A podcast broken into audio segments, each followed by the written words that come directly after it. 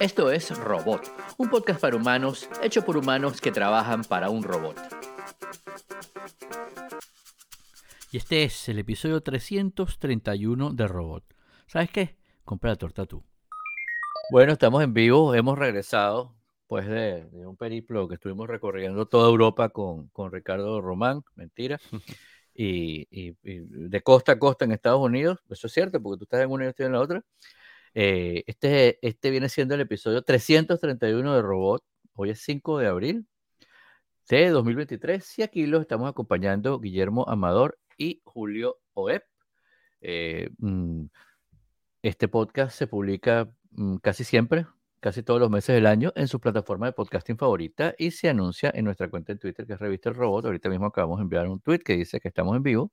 Si quieres sugerir un tema, un artículo, un comentario, lo puedes hacer vía Twitter eh, mencionando Revista Robot, escribiendo un email de esos tradicionales y antiguos, editor.revistarobot.com. Eh, e inclusive si nos estás viendo ahorita en vivo o si, si no, bueno, para la próxima vez, eh, te metes en el canal de YouTube eh, cuando estamos grabando y ahí en el chat puedes participar con, tus comentarios, en los comentarios de YouTube eh, en la grabación. Y, te mencionamos, te saludamos, etcétera. Es muy divertido. Entonces, bueno, ¿cómo va la cosa, chico? ¿Cómo está todo? ¿Tomaste fotos a la luna? con toda esta revolución que está viendo ahorita con inteligencia artificial y en este caso en particular cómo la, fotografía computacional, ¿no? Sí. Que los, eh, uno a veces ve fotos de, tomadas por los teléfonos y te quedas impresionado. Yo recuerdo que eh, Samsung fue como pionero en esto, porque la gente veía las fotos de los Samsung y decía, yo me voy a comprar un Samsung porque son mejores que las del iPhone. Y es que la foto estaba súper manipulada, ¿no? Eh, claro. y, Apple, Apple en su, en su, eh, a veces son más papistas que el Papa, entonces Apple no manipulaba las fotos. Y, Exacto. y la gente, e, eso apelaba a la gente más experta en fotografía, los fotógrafos y eso, pero la gente común quiere ver una foto que se ve bonita, ¿no? No le importa mucho cómo llegaste a eso. Pero últimamente a, Samsung se le está yendo la mano, ¿no? Eh, hubo un caso famoso de que el Samsung S20, que es uno de esos teléfonos que tiene por dentro un sistema como telescópico, que, tiene un, zoom mayor de lo que debería tener un teléfono. Tú le tomas una foto a la luna, hubo alguien en, por ahí tenemos el link, en Reddit lo reportaron, alguien le tomó fotos a la luna y, las fotos que salen son impresionantes. Ah, y Samsung lo está usando en su publicidad, por cierto. Entonces hubo alguien que agarró y puso una foto de la luna en, en su computadora se alejó para que pareciera que le estaba tomando fotos a la luna y le, aplicó un filtro como un, como un blur de Photoshop. De manera que la luna estuviese totalmente borrosa. Y entonces le tomó una foto con su Samsung S20 y la luna sale perfecta sin... O sea, aunque la luna esté borrosa, el, el Samsung la arregla, ¿no? Entonces lo que está pasando ahí es que se les está yendo la mano un poquito con la fotografía computacional el teléfono reconoce, ah, esto es la luna, déjame arreglarla, porque la mayoría de la gente no puede tomar una foto de la luna. Claro, y con un celular pues está complicado. Con un celular y a mano Con una cámara profesional está complicado, con un celular. Con una cámara profesional hay que hacerlo con un super zoom y hay que hacerlo con, con un trípode, por supuesto, ¿no?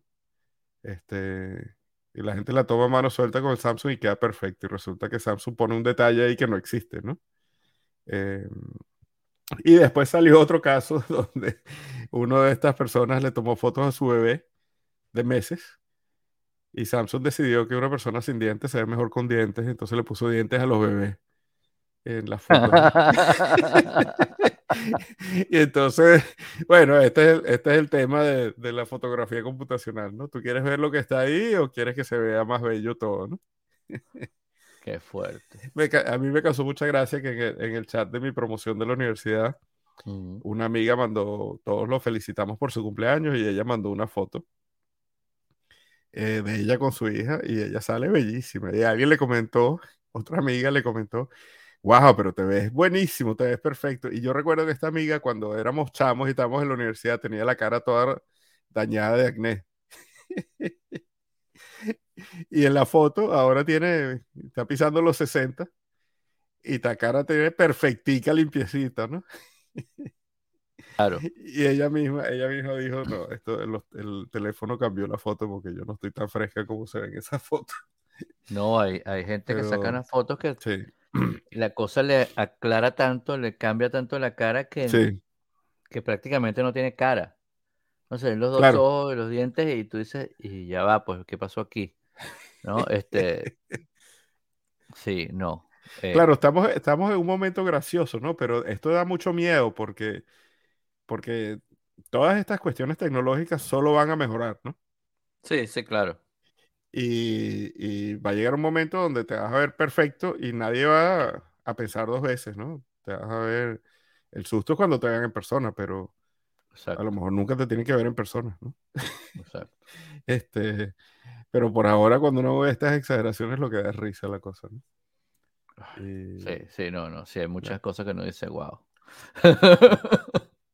hablando de decir, wow, hay que tener mucho cuidado con los podcasts. La gente piensa que lo que nosotros hacemos es, eh, sentarnos y, y- y grabar tonterías y hablar tonterías y resulta Sí, que Bueno, eso sí hacemos. Eh, sí. Es verdad, pero, pero no, No es- nos engañemos. aquí. Tenemos que tener cuidado. Claro, hay que Hay tener cuidado. muy- hay que tener mucho cuidado cuando uno está grabando un podcast. Sí. Les estoy haciendo referencia a un videito que salió por ahí de unos, unos muchachos que estaban grabando un podcast en un café Y alguien se fue a estacionar y decidió no frenar y se llevó por delante Exacto. el café y lo, Sí, se equivocó de pedal seguramente. y se ¡pum! equivocó de pedal. Sí. Y- y que, que sí, yo lo vi, que increíble. Me recuerda los primeros episodios que grabamos de- del podcast que teníamos la hace muchos, muchos años, hace como ocho años, Wow. algo así, ocho nueve años, que mm, decíamos, bueno, lo podemos grabar en una biblioteca porque hay silencio, ajá, y ustedes van a hacer ruido. Ups, fue por otro lado. Una cafetería, demasiado ruido. Eh, Buscamos, oye, este setting está bien bonito aquí en el medio de la calle. El Mm. escándalo, el viento se llevaba las, las cosas, el desastre. Sí.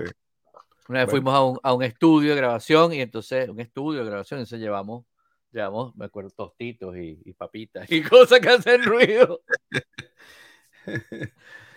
Este, muy interesante. Pero sí, sí, sí, muy, muy, muy, muy bueno. El, el, el video está, lo, lo, lo publicaron en Boing Boing y mm, está ahí en las notas también, ¿no? Este, Sí. y vi que pusiste en las notas el logo de, el nuevo logo de la coronación del, Oye, sí, rey, el, que ya no es el príncipe el- Carlos como toda la no, vida, sino el rey Carlos III de Inglaterra lo van a coronar pronto y el logo fue diseñado por Johnny Ive, que es eh, viejo conocido de este podcast, Sí, eh, señor. pero que teníamos tiempo que no sabíamos mucho de él o no hablábamos mucho de él, ¿no? Exacto. Este, y la verdad es que es una belleza el logo, ¿no?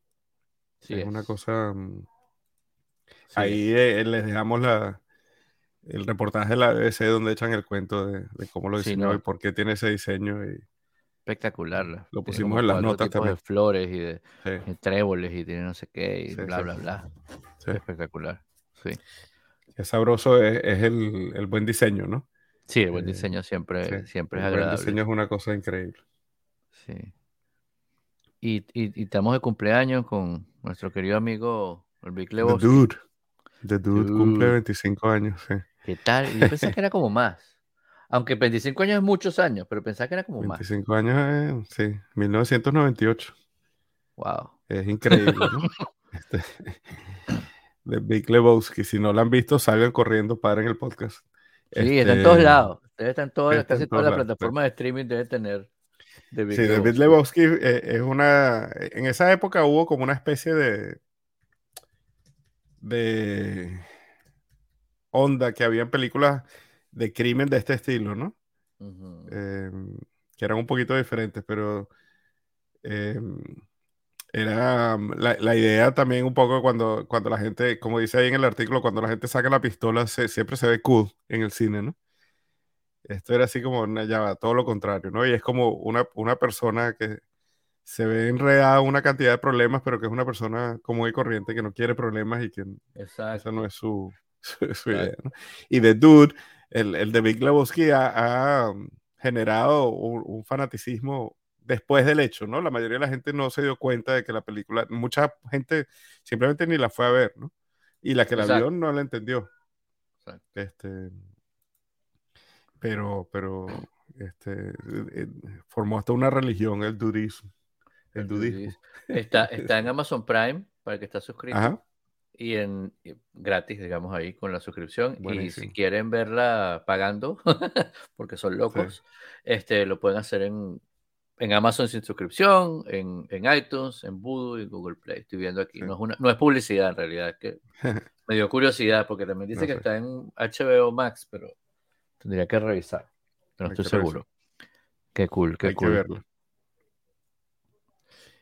Y, Tenemos más cuentos de Ticketmaster, por ejemplo. Oye, sí, Ticketmaster es una cosa increíble. Y, y, por cierto, tengo experiencia personal porque estuve, eh, estas últimas dos semanas estuve trabajando en el Miami Open y los problemas de Ticketmaster. El único día que compré una entrada, ujú. yo no tenía que comprar entrada porque estaba trabajando y parte de la razón por la que lo hago es para poder ver el tenis, ¿no? Claro. Pero tengo un buen amigo que, que viene de visita cada cierto tiempo porque da unos cursos en, en Harvard, en Boston. Y cuando supo que yo estaba trabajando en Miami Open, me dijo, yo, Ah, dijo, ir, yo quiero ir. Sí. Claro. Y entonces compramos una entrada, nos costó, no una gran entrada, nos costó 130 dólares. Y ese fue el único día que suspendieron por lluvia, por supuesto.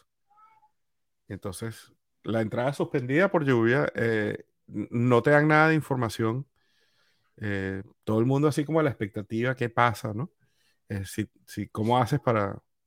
Porque, o sea, ni siquiera el evento no se llevó a cabo para nada.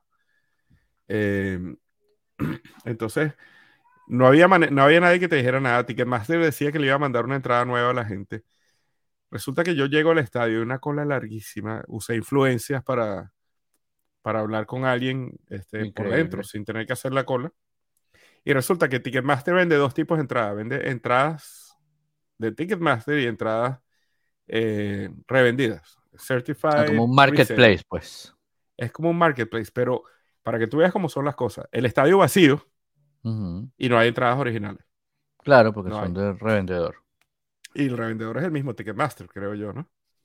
O sea, el eso revendedor debería- es alguien que la compra O sea, y la pone en Ticketmaster. claro, pero eso debería estar prohibido porque, a ver, o sea, la- lo- te- siempre ha estado prohibido el tema de revender la entrada porque, bueno, el estadio está haciendo la cosa to- y, y Ticketmaster además como proveedor del, del servicio de venta ya cobra un, un dinero por, por vender la entrada. Él es el primer revendedor, pero digamos que es el distribuidor, pues. Pero si además de, ese, de esa gracia, eh, van a, van a, van a mm, hacer un mercado, hacer un marketplace para el siguiente revendedor. Porque primero Sí. ellos son el, el monopolio de vender la cosa y además, sí, eh, fíjate el cuento de. Ticketmaster.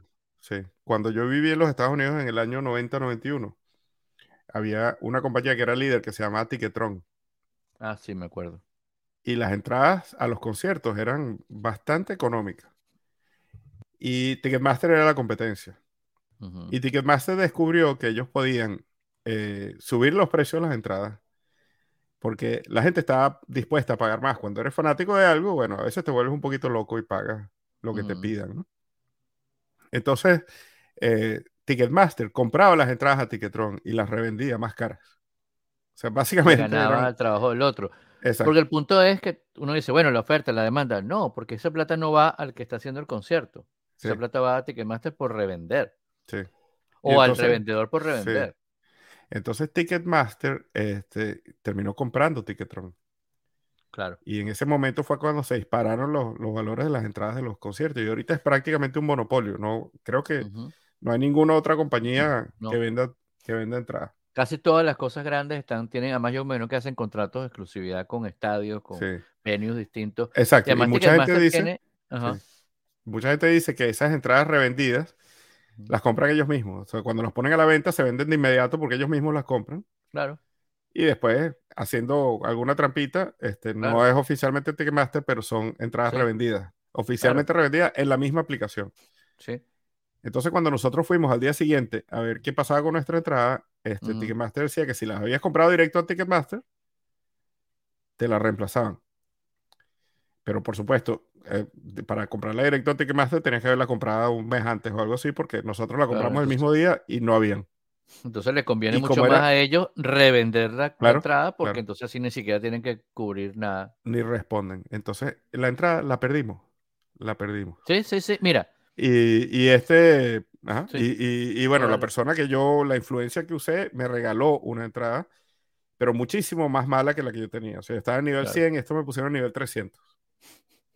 Y eso fue lo único que pude hacer con mi amigo para, para ver el tenis. Mira, yo tengo dos experiencias, trataré de ser breve porque con Ticketmaster. La primera estaba recién llegado a Estados Unidos y había un concierto de Madonna en, en American Airlines Arena. Okay. Que de allá para acá ha cambiado de nombre como tres veces, ¿no? Sí, ahora se llama Miami hecho, Dade Arena porque. Ajá, porque dijeron no, el FTX. Exacto, no nos sigamos rayando. Este, eh, ¿Cómo se llama? Eh, y compramos, y la entrada era cara, me acuerdo, era cara, pero sí, queríamos ver. Y, y el concierto iba a ser cerca del cumpleaños de Angie. Yo dije, chéverísimo. Compré las dos entradas, pum. Digo, mira, feliz cumpleaños, tal, no sé qué. Para cuando venga el concierto, vamos para allá. Qué chévere. En el camino, Madonna canceló el concierto. Uh -huh. Y yo, bueno, vamos a esperar. Esperamos, esperamos, no sé qué. Canceló, cambió la fecha y la cambió por una fecha que no íbamos a, no íbamos a estar. Okay. O sea, no, Okay. no, no, no, no servía. Pues además que, ajá. Uh -huh. Y dije, bueno, devuélvame la plata. Entonces ellos no te, no te reembolsan la plata porque el concierto no había sido cancelado, sino rescheduled, ¿no? Y tú, ajá. Entonces ellos la ponen a la, a, lo, lo, ponen a la venta, se hacen la, la reventa, son, se hacen revendedores de tu entrada, ¿no? Te cobran un porcentaje. Uh -huh. O sea, yo pagué por la entrada, después a Ticketmaster, lo cual conlleva un, un, un, una, un porcentaje que un ellos fee, se quedan, sí. un fee, Sí, un pero además sí. le tuve que pagar otro fee para que la, la revendieran. Después cuando la revendieron, la vendieron en otro precio, qué sé yo, claro, el que me dicen a mí que la venden, yo no sé en realidad en cuánto la venden. Seguramente la vendieron más cara de lo que me costó a mí. Yo recibí al final, al final perdí plata y ellos cobraron dos veces por venderme la misma entrada. El, la siguiente experiencia que tuve, yo ahí dije Ticketmaster, la cruz, ¿no? Eh, compré una vez una entrada de un concierto, sí, y no recuerdo si fue con Ticketmaster, pero en Los Ángeles, chévere, otros conciertos normales. Y hace poco, perdón, antes, justo antes del COVID, compramos una entrada en, el, en la oficina, varios compramos la entrada para ir a ver el concierto de, de Soda Stereo en, en, que se iban a reunir otra vez en, en el Hollywood Bowl. Bueno, yo en el Hollywood Bowl, que era como los, los, los, dos que quedaban de los tres Soda Stereo. Ya, chévere, buenísimo. Llegó el COVID, se, se, se, pospuso, se pospuso, se pospuso. Al final, cuando llegó la fecha, ya ni podía y sabía que todo era, iba a ser más complicado reembolsar, revender y, y, y dije, ay, no, sabes qué, quédate con esa plata, Ticketmaster, ya me jodiste una vez y no me hago de dos veces. El punto es, es un desastre Ticketmaster, es un desastre. Sí. O sea, eh, eh, no, no, puede ser que no haya un proveedor.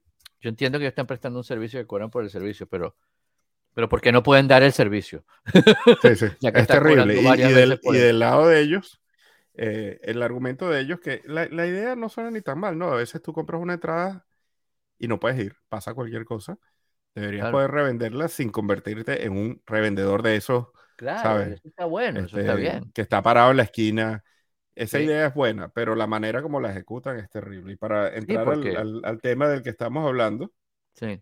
este, The Cure, eh, te, tiene siete años sin salir de gira y decidieron hacer una gira y en una de estas cosas que los artistas a veces deciden hacer y, y ha pasado con Taylor Swift, y ha pasado con mm. Pearl Jam, y ha pasado con un gentío. Sí. Eh, ellos, ellos querían hacer una gira este, que fuese bien eh, amigable para sus fanáticos y como recompensar sí. a sus fanáticos por ser fanáticos. Entonces, Robert Smith y The Cure este, decidieron que las entradas iban a ser muy económicas, 20 dólares en general. Y este, pusieron cierta cantidad de condiciones, ¿no? Y entonces las condiciones eran, primero, no hay reventa. Este, solamente puedes revender la entrada por el mismo precio si no puedes asistir. Eh, pero no hay reventa para ganarle dinero a la entrada. Eh, no hay ningún fee. Eh, se pusieron de acuerdo con, con Ticketmaster que no hubiese ningún fee, que no hay este, preventa este, puestos VIP, sino que todo el mundo va a tener unas entradas que valen 20 dólares.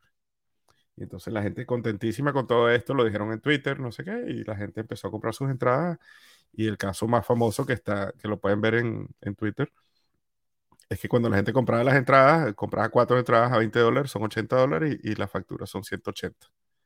Básicamente el doble o más del doble con la cantidad de fees que pone Ticketmaster y que pone el estadio. Entonces, básicamente Ticketmaster son unos, son unos bandidos y, y, no importa lo que tú trates de hacer. Ahí está Robert Smith y The Cure pidiéndole disculpas a, su, a sus fanáticos, que ellos hicieron todo lo posible, que se firmaron los contratos con Ticketmaster y siempre hay una trampa detrás de, de todo.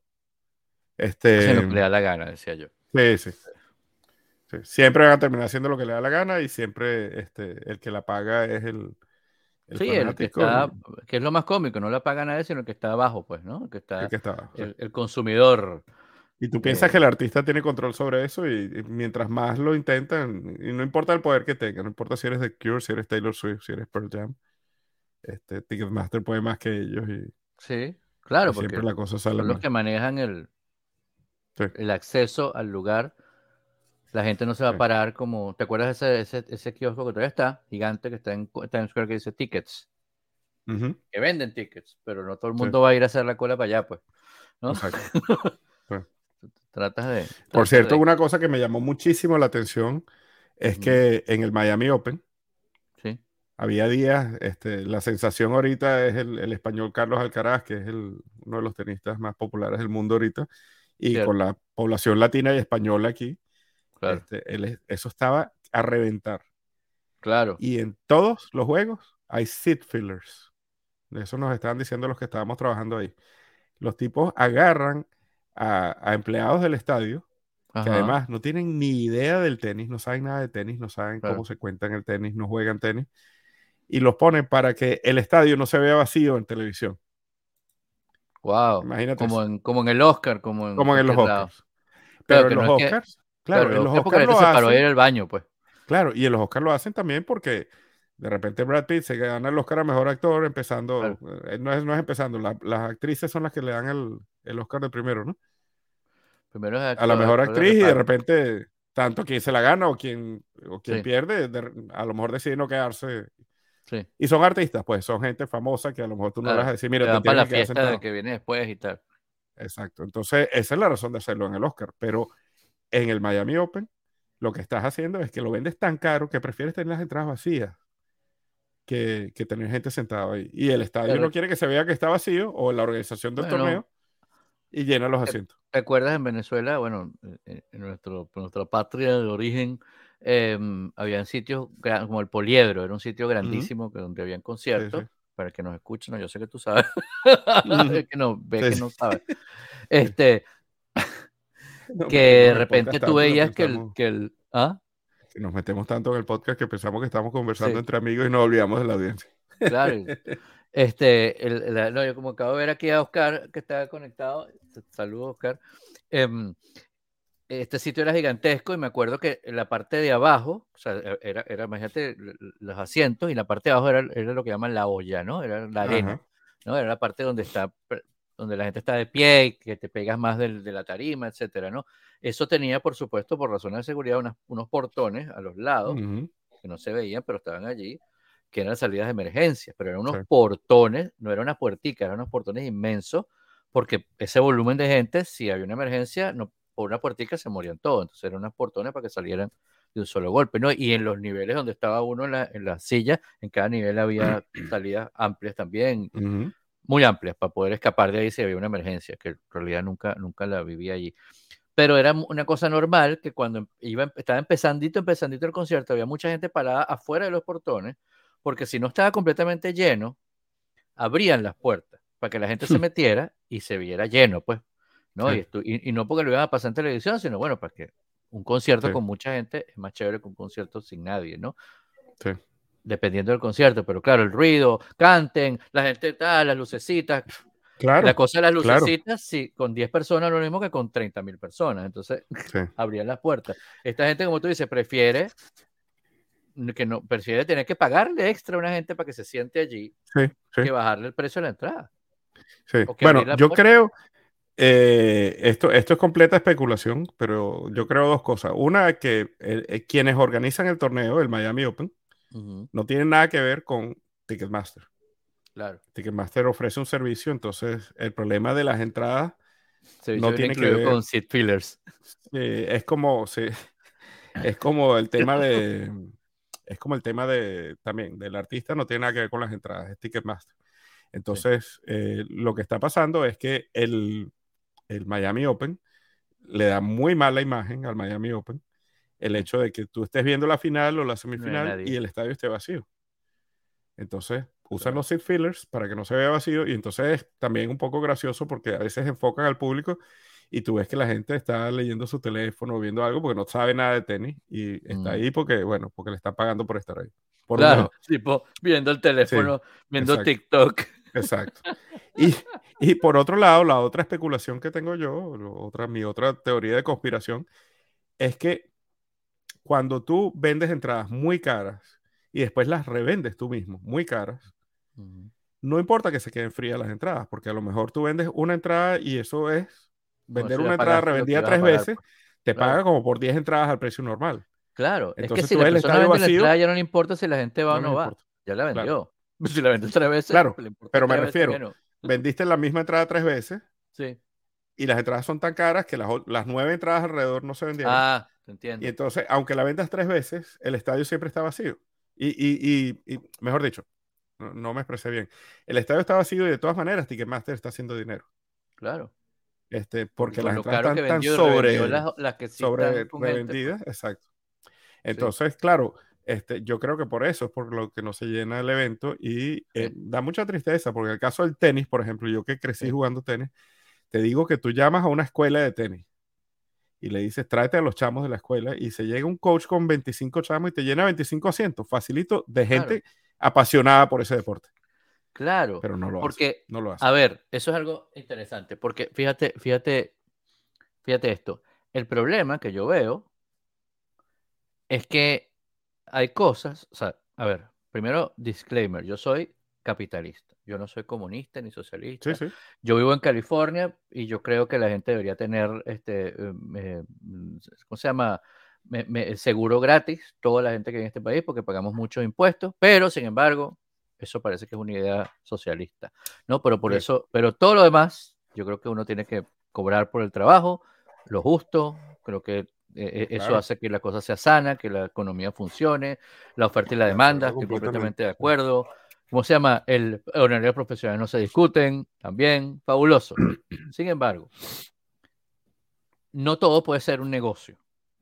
O sea, si tú me llamas a mí y me pides una opinión, yo, y yo soy tu amigo, yo te doy mi opinión. Yo no te digo, mira, ¿sabes qué? Como eso es una opinión profesional, llámame a mi número 0900 porque te voy a cobrar. Claro, si tú me pides que te haga un proyecto completo de un edificio que me, va, que me va a ocupar no sé cuántas horas o una cosa que me va a ocupar un montón de horas, te digo, bueno, te hago un precio especial para ti porque eres mi amigo, ¿no? Este, pero o sea, Claro. hay- hay- hay- no todo, a donde voy, no todo puede ser cobrado. Voy a, un, tema que, que to- a todos nos, no- no- nos perturba y, no, y, no- y nos ataca, atañe. El tema de las noticias. En este país, en Estados Unidos, para que, el, para que el, el- Estado, como en todos lados, es el dueño de las ondas donde se transmiten eh, las noticias, ¿no? Este, las ondas radioeléctricas, la- la- las ondas donde se transmite tele- la televisión y la radio. Eh, el Estado tiene que dar permiso para hablar por un radio, para hablar en la radio, que conocemos en el carro, para, para, para transmitir en la televisión. Parte del permiso que se da viene con un, un check que tienes que hacer, que tienes que transmitir una cantidad diaria de noticias. Eso es una ley. Entonces, por eso, claro, no, no, hay- no hay un programa de noticias en, en, en NBC o en ABC o en CBS o en esas abiertas de cuatro horas, pero si tienes que hacer las cuatro horas, se tiene un noticiero a las 5 de la mañana, uno a las 12 del mediodía, uno a las 8 de la noche y uno a las 11 de la noche. ¿Por qué? Porque queremos mantener a la gente informada. No, porque necesitan tener los espacios de noticias. Claro. Y claro. chévere. Y, es, y las noticias son un servicio, en realidad, son Sí. un servicio público. Por supuesto, los periodistas pueden tener patrocinantes y lo- pueden hablar de sus patrocinantes y lo que tú quieras. Lo que está pasando es que hoy en día las noticias se convirtieron en un negocio, se convirtieron en entretenimiento, en parte del entretenimiento. Hay canales que tienen 24 horas noticias y hay canales que parece que dieran noticias, como por ejemplo Fox, que parece un canal de noticias, pero no es un canal de noticias No es, sí. y dice lo que le da la gana, o CNN, que es un canal que tiene que transmitir como Globovisión en Venezuela, como, qué sé yo, Caracol en, en, Colombia, etcétera, que tienen que transmitir noticias todo el día y está complicado llenar todo el día de noticias. Entonces, claro, meten cualquier cosa que ya viene siendo entretenimiento. Entonces ahí se desvirtúa la cosa porque, claro, da más plata decir que va a caer un, que este sí es el huracán que va a destruir toda Florida, que decir, viene un huracán, tomen estas previsiones, ya no, no sobrecompren agua porque sube el precio, no sobrecompren las cosas, no, no, no nos echemos la broma nosotros mismos. Entonces, se convierte una cosa que es un servicio en un negocio.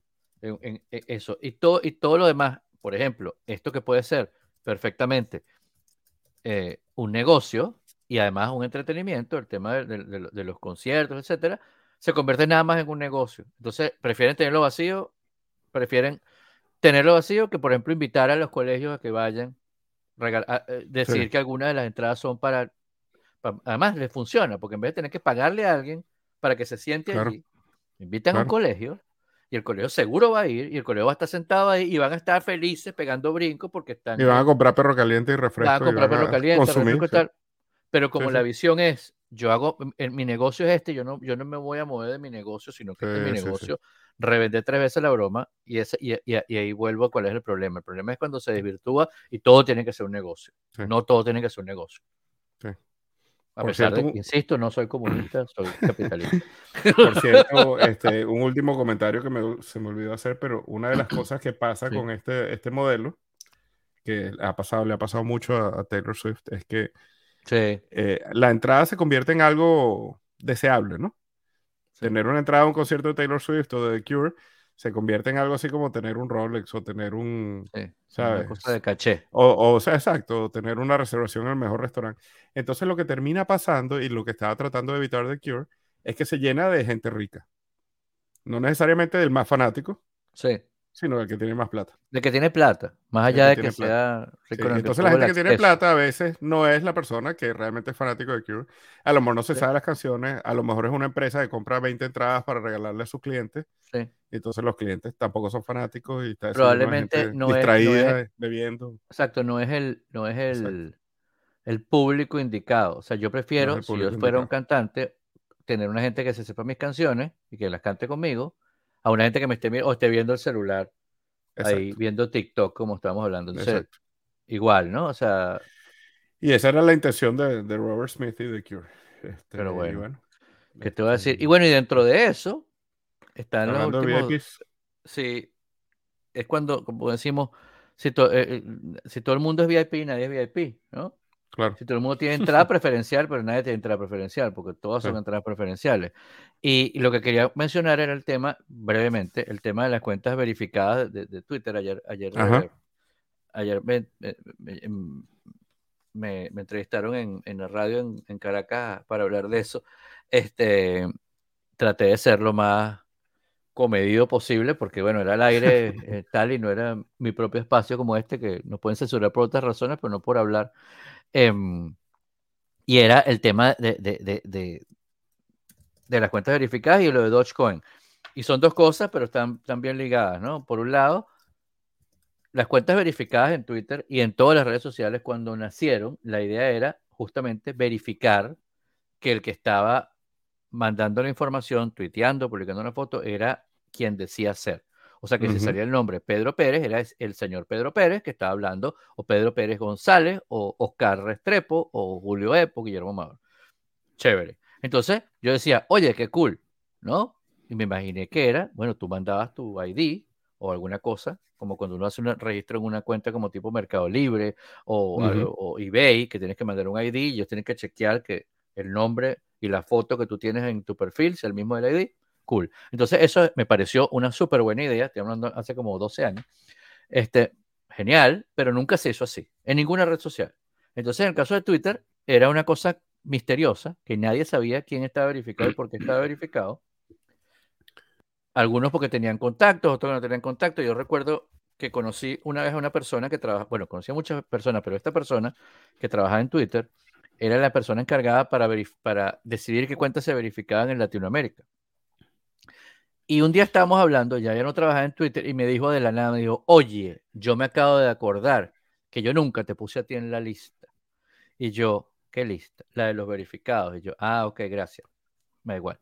¿No? Este, estoy verificado en otras cuentas, en Twitter sí, en Twitter no, no importa. Pero el punto es que uno preguntaba, nadie sabía. Yo pedí verificación para varios, para varios clientes y, tenías que escribir una carta explicando por qué necesitas verificación, nunca le pedí para mí.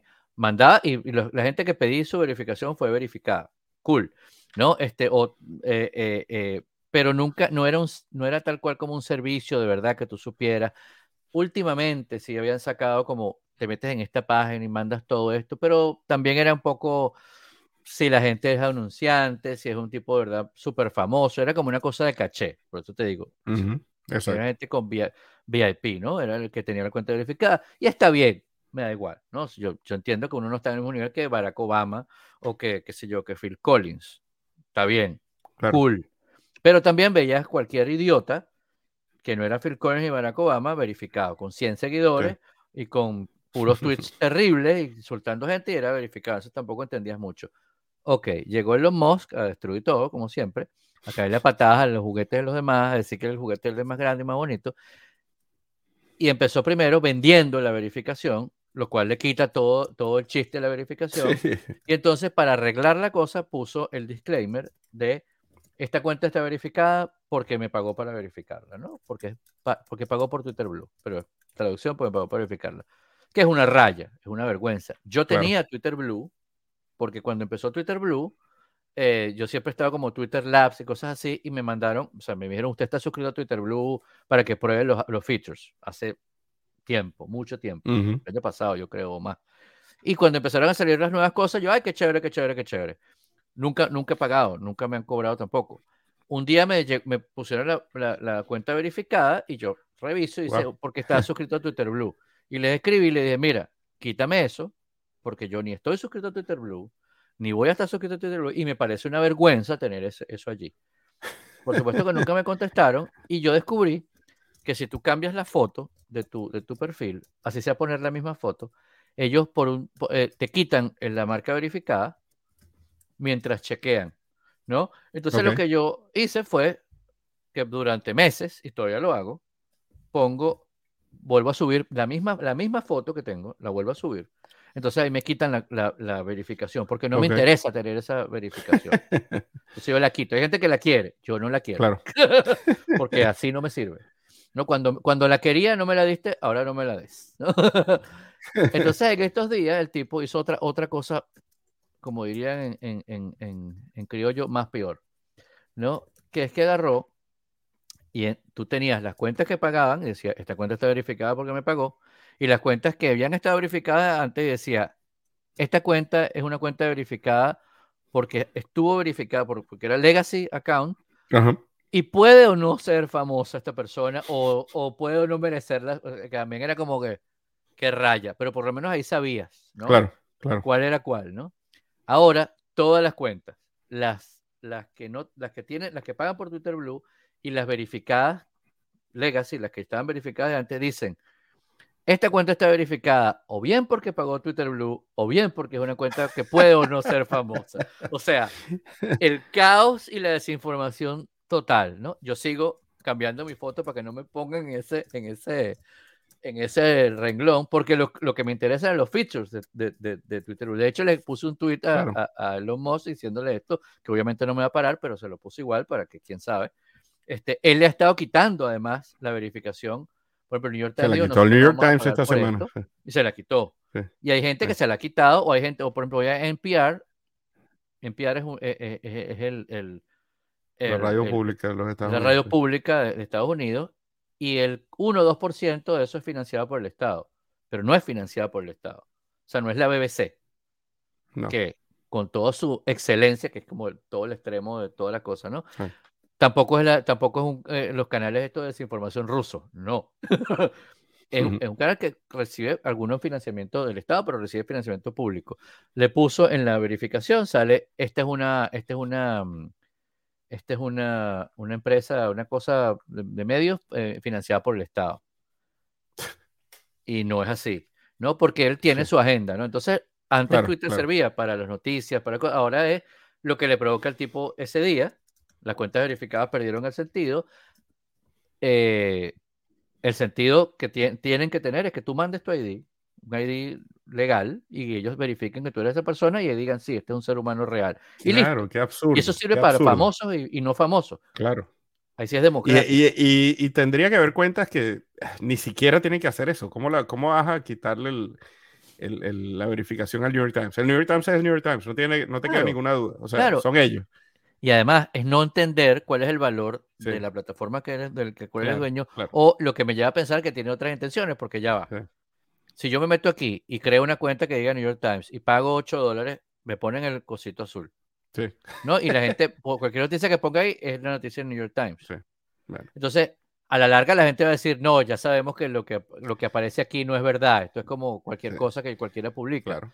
Pierde Claro, eso valor. lo- Eso, ¿entiendes? pierde valor, lo mismo. Lo mismo que cuando ves el tenis y ves que todo el mundo está viendo su teléfono, tú dices, bueno, sí, está lleno, pero Porque si me dices que el avión valor. tiene 20 asientos en primera clase, bueno, tú estás Sí. pagando más por primera clase, pero si todos los asientos del avión son primera clase, si todos somos VIP, nadie es VIP. Lo otro que hizo el Eso es loco esta semana es que le cambió el logo a Twitter Ah, sí. por el perrito de, de Dogecoin.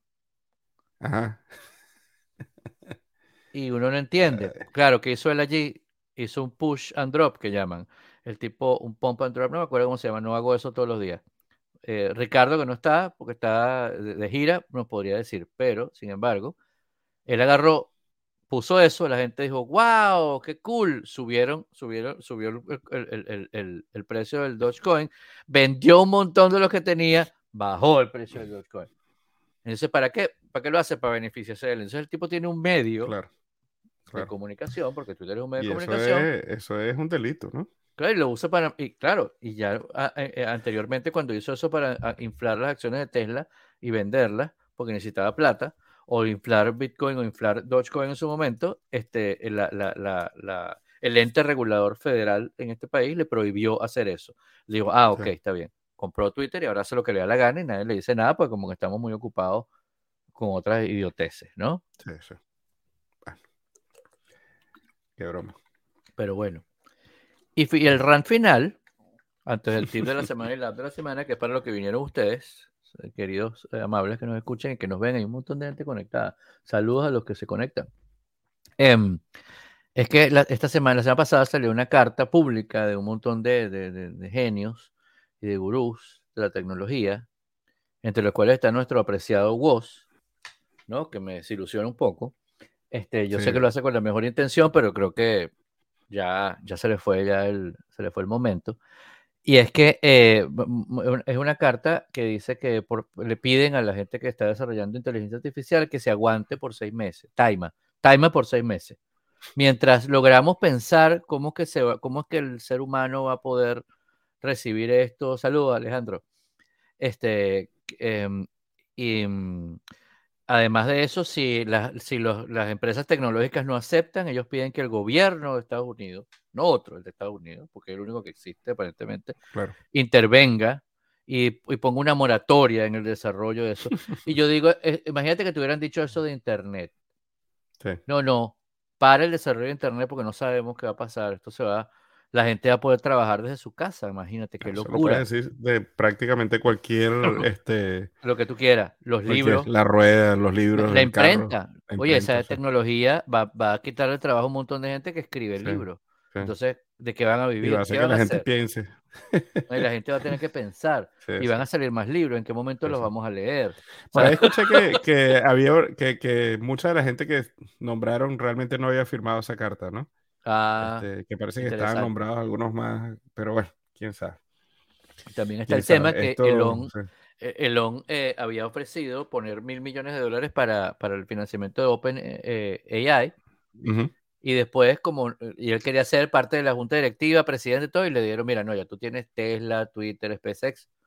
No creo que tengas tiempo también para esto. Yo sé que tú eres Sí. multitasking, pero no. Gracias por su, la plata, pero no. Y el tipo se salió Ajá. Y se salió de la, de la junta y no dio la plata nunca, como siempre. Claro. Sí. que bien mala paga, ¿no? Entonces, claro, ¿qué es lo que él quiere? ¿Qué es lo que yo entiendo que quiere todo el que esté pidiendo eso, empezando por él? espérate para yo alcanzarte.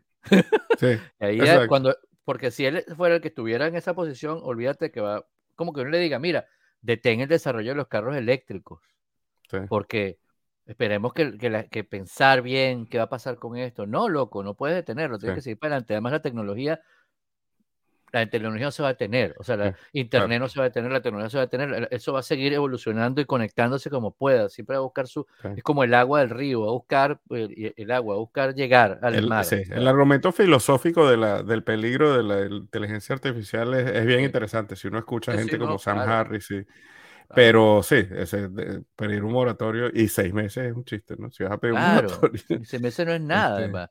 es más como esas novelas de ciencia ficción donde, sí, o sea, donde prohibieron, por ejemplo, como, como la- la- las de Foundation, que prohibieron los Ajá, robots. Y ajá, los robots tienen 30.000 años pro- prohibidos, pues porque había miedo. Este, tú puedes pedir un moratorio seis meses. Seis meses, eh, volvemos a claro, arrancar y seis meses estamos en el mismo punto.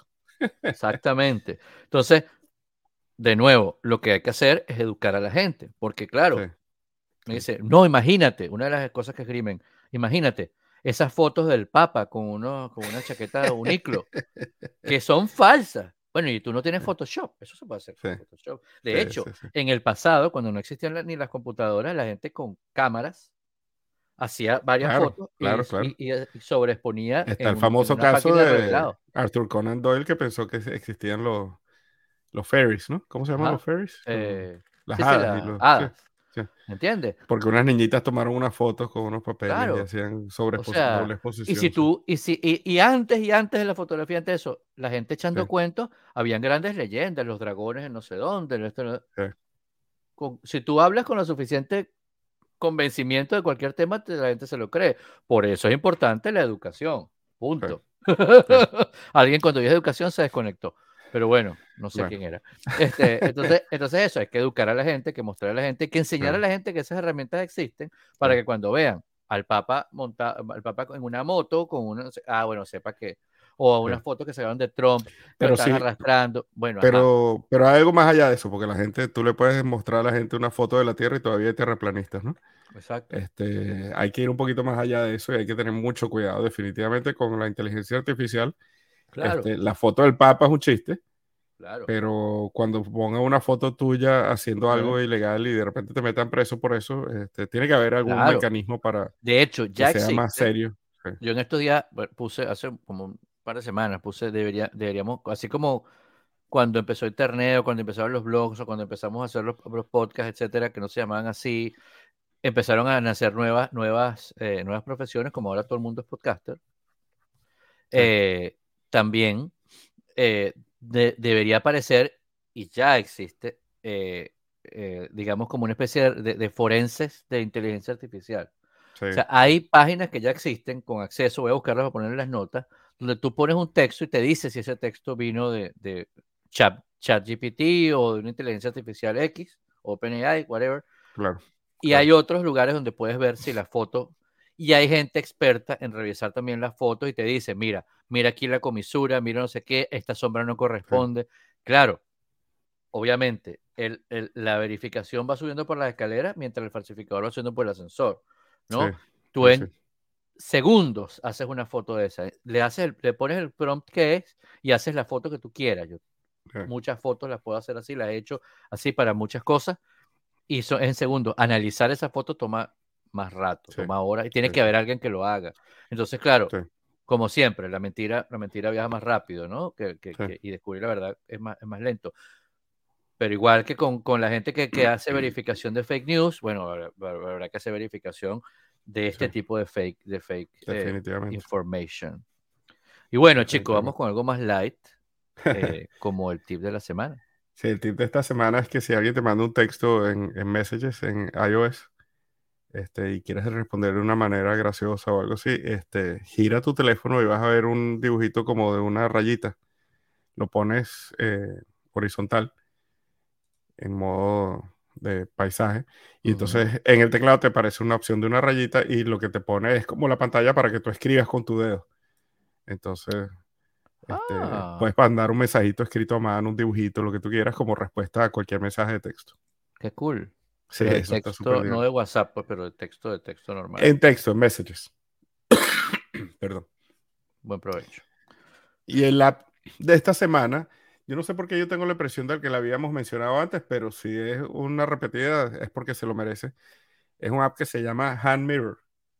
Hand Mirror, este, eh, que además me encanta el website del diseñador, eh, es rafa.design. Ah, qué cool. Eh, Hand Mirror lo que hace es que pone en tu Mac, en la barra de menú, un iconito que es un espejo. Es un espejo así como un manguito de lo más bonito, el, el iconito. Y tú le das clic ahí, prende la cámara y te muestra a ti mismo en la cámara. Entonces, eh, Hand Mirror, lo único que hace es eso, es una de estas utilidades súper sencillas. Claro, entonces, como abrir la cámara, básicamente. Es como abrir la cámara, pero no tienes que abrir la cámara y no tienes, lo que hace es que te pone un espejo y te deja ver cómo te ves, este, en vez de tener que abrir Zoom y darte cuenta que estás todo despeinado cuando ya entraste a la reunión. Eh, entonces te ves. Y, es independiente, no tiene nada que ver con Zoom, no tiene nada que ver con Skype, no tiene nada que ver con, con FaceTime o con StreamYard, eh, sino que te ves y después entras a tu reunión y, ya sabes cómo la gente te está viendo.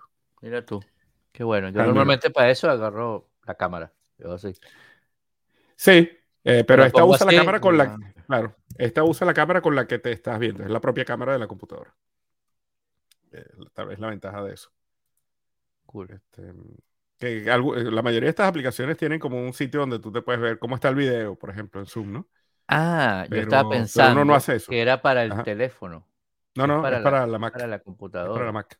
Sí, sí, sí. Pero estoy bajando aquí y me dice, no, este, tiene que tener esta versión de, de ¿ah? Y me doy cuenta que, mm, qué interesante. Es para Mac, es para Mac. El teléfono es mucho menos necesario eso porque uno tiene la cámara a la mano pues. constantemente, claro. Y en el teléfono tú estás moviendo el teléfono y, es como te ves, pues. Claro. Pero en la computadora, generalmente lo que tienes es que entrar en el app. O sea, si tú entras en Skype y te metes en preferencia y te metes en video, ves cómo te ves. Esto simplemente te muestra cómo te ves y después usas cualquier aplicación que tú quieras para ver. Lo que hacía yo antes, ¿te acuerdas que había, no sé si todavía existe, a ver? Hay una aplicación que no la veo aquí, que es, eh, que es, que es como, era como para sacarte una foto que decía 3, 2, 1 y ta, ta, Photobooth. Ah, Photobooth. Yo abría Photobooth y me decía, ah, bueno, que está bien, no estoy tan despelucado. No se nota que estoy despelucado, vámonos. Sí. Esto es eso, pero súper sencillito. No tienes ni siquiera que abrir una aplicación. Porque... Cool, cool, cool. Qué bueno, qué bueno. Sí. Bien chévere. Está bueno. Hand Mirror. Y, qué estuviste viendo? Esta semana empecé a ver una serie nueva en Apple TV Plus que se llama The Big Door Price. Este, ah, sí. Vi el corto. Sí, es con este actor eh, irlandés que trabaja en The IT Crowd. Que es muy bueno. Me va el nombre ahorita. Eh, está bien chévere la premisa. Al principio eh, me pareció un poco extraño. Chris O'Dowd se llama él. Chris O'Dowd. Al principio me pareció un poco cómica, eh, tonta la premisa, pero está bien chévere. Es un pueblito. Pueblito es un poco raro porque es un pueblo chiquitico donde todo el mundo se conoce, es como que hay un solo colegio. Y hay una tienda que es una tienda, una, una quincalla, un general store. y entonces en ese general store de un día para otro aparece una máquina, que parece una máquina de, videojuegos de arcade, que se llama Morpho. Y entonces Morpho te dice cuál es tu verdadero potencial. Tú le metes un par de monedas, eh, la máquina te, pide tu número de seguro social, que es un poco weird, y te pide tus huellas digitales. Y después te escupe una tarjetita donde dice cuál es tu verdadero potencial. Y generalmente ese potencial es prácticamente una sola palabra, ¿no? Es algo así como héroe o, ciclista o, o cualquier cosa así, ¿no? Modelo. Sí. Y es súper interesante cómo, cómo, eso hace que la gente cambie, ¿no? Eh, mentiroso es uno que sale, ¿no? Entonces, claro, porque primero hay una angustia. Es como una, es como una, cuando yo vi Y la máquina es muy precisa. La máquina es muy precisa. Ah, sí, es precisa. Ah, ok. Sí, hay gente, o sea, de repente, de repente a ti te sale, de repente a ti te sale podcaster. Exacto. Te sale podcaster.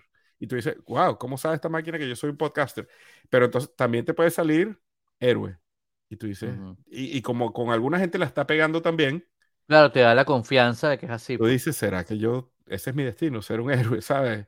Está bien, bien simpática. Es, como, ah, qué bueno. Sí, sí, vale la pena verla. Qué bueno, como todas las series Apple TV Plus, eh, han lanzado creo que los primeros tres o cuatro episodios y por ahí va saliendo semanalmente. ¿no? Súper, súper. Y la otra que estuve viendo en Apple TV Plus es una que se llama Liaison. Esa Es la una vi. serie francesa. ¿Qué tal te pareció? ¿Te gustó? Ahí más o menos. Vi los dos Sí, primeros estoy- episodios. Ok, porque estoy dudando si No la he retomado Sí. porque me medio aburre, Sí, porque es muy rara. es raro. O sea, sí. a ver, es una serie como de espías, ¿no? Ah, de espía, sí. Y hay unos hackers que está Ujú. eh, de- de- saboteando la- la- los Y, el hacker es- y los hackers son unos eh, refugiados sirios. Entonces, claro, los hackers son unos refugiados de, iraníes, árabes, no sé.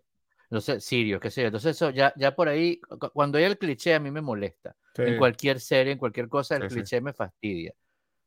De, de verdad, o sea, cuando eran las películas de James Bond que todos los malos eran rusos, yo decía, bueno, los malos son rusos. Pero de ahí en adelante ya me fastidió la, la cosa, porque incluso Lo malo cuando es que después la gente crece. Claro, la Este, gente crece y véase el ejemplo lo- de, de, de nuestro amigo Putin. Y, Exacto. Y no pueden, o sea, pobrecito. O sea, Claro. el, el malo sí es ruso, tiene que ser malo. malo no sí le queda otro. Ah, Es como que Morfo Claro. le dio la tarjetica cuando él era niño y decía malo. Exactamente. Exactamente. Pero, y además hay como una, ha- hay una parte que me molesta, que la tipa, que me encanta cómo trabaja ella. Sí. Ella, ella era la protagonista de una serie que me gusta mucho en Showtime que se llamaba Penny Dreadful. Ajá. Este, genial esa serie. Y mm, a mí me gusta cómo trabaja ella, pero me molesta cuando las, cuando, cuando las cosas no son lógicas, ¿no? Sí, O sea, sí. ella tiene un puesto muy importante como, la, como la- el Ministerio de Seguridad, por decir, ¿no? Y el, y Británico, el, sí. y el, y el, y el novio, esposo, el que viven juntos, es un tipo que es como un abogado, no sé qué, que está Exacto. defendiendo a uno de los, de los, de los tipos que están en el rollo. Yo Y entiendo el ex es un mercenario Y francés. el ex es un mercenario. Caramba, que está buscándolo para matarlo. Sí. O sea, ya va, yo creo que ella tiene que sentarse, ordenar qué es lo que ella quiere hacer y Sí. actuar en consecuencia. No anda como una loca, Sí. porque además no le cuenta nada al tipo que, que quiere salvar a los tipos y anda ahí con un tejemaneje con el, con el tipo con que el otro. quiere matar. Yo he llegado a la conclusión de que casi todas las series tienen un tema este, recurrente que es el problema es la comunicación. Eh, sí, Porque si todas, tú todas, todas. en, el todas. en los primeros 10 minutos del primer episodio le dices a tu Sí. esposo, mira, este loco era mi ex, se Claro. acabó la serie. Se resolvió Claro, todo y se acabó y la muchas que dicen, no dicen la cosa, se quedan callados y dicen, serie. Sí. ya va, que ya, oye, estaba viendo una que no vi hace tiempo que se llama FBI y entonces, porque dije, bueno, Ajá. vamos a ver algo, ¿no? Para dormirme. Estábamos viendo, entonces el tipo tenía que comprar eh, la torta de cumpleaños de- del hijo, ¿no? Y ese mismo día hay una la amenaza de bomba que van a matar a 50 mil personas, así que el tipo está corriendo para que para allá, el tipo le diga, mira, compraste la torta. Yo lo voy a hacer, yo lo voy a hacer. o sea, ya va, loco. Es como que si fueras bombero. No, no, no voy a apagar el Sí. incendio porque tengo que comprar una torta. La familia es lo primero, ¿cómo no? Sí. Sin embargo, si estás montado ahí persiguiendo un tipo que tiene una bomba, bueno, dile a tu esposa, mira, ¿sabes qué? Compra la torta tú, yo estoy persiguiendo un loco. Cuando llegue a la casa hablamos y no creo que pase nada.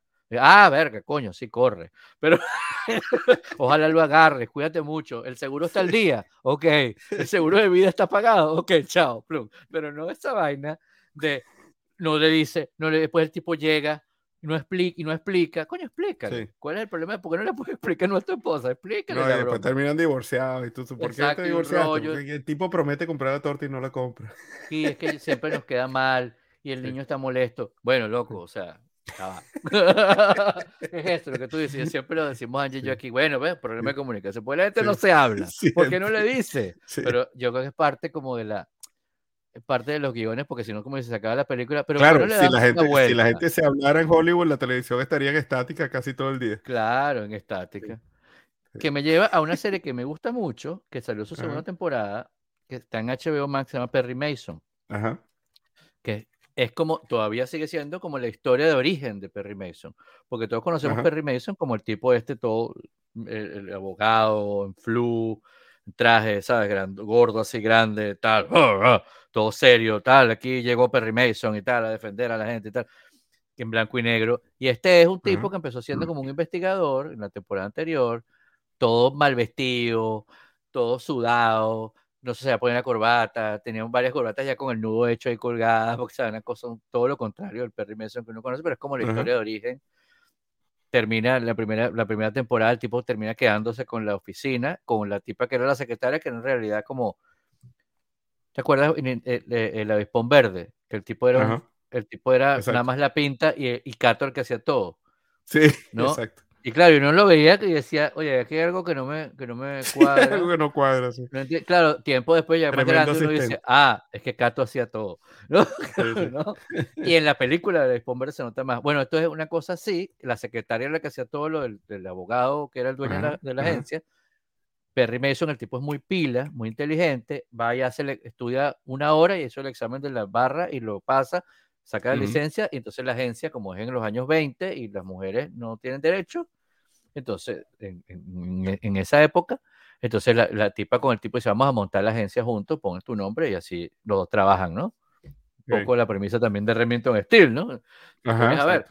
Pero bueno, pero esta segunda temporada ya tienen otros casos, o sea, tienen otro caso y está, está muy interesante porque a pesar de que es, no es o sea, es más que todo lenta, no, no es tanto, no es persecución, sino es como lenta y es muy cerebral, tienes que estar pendiente, escuchando, y hablan mucho, y, están, y razonan, y además está filmada como con ese filtro de sepia para que parezca como el año del cataplum, no sé, y entonces todo como oscuro, como el capítulo final de Game of Thrones todo el tiempo, sin embargo, no hay esa cosa que llaman, eh, creo que se llama Deus Ex Machina, que es que, que tú ves 18 capítulos de una broma, no te dan ninguna pista y en el último todo se arregla como por arte solito, y en cosas que tú no pudiste haber visto durante la serie porque no estaban en la serie sino que estaban atrás. Ah este llegó el otro salió el otro me dijo el otro no sé cuánto qué.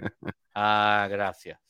No y uno va como sospechando. Aquí tú ves cosas como en una novela de Agatha Christie que tú vas como viendo cosas que te van dando pistas y tú puedes armar lo que pasó con las cosas que estás viendo ¿no? este, entonces me gusta, me gusta, me gusta mucho, más producida por, por Robert Downey Jr. y su esposa. Ah, más bien por la esposa de Robert Downey Jr. y por Robert Downey Jr.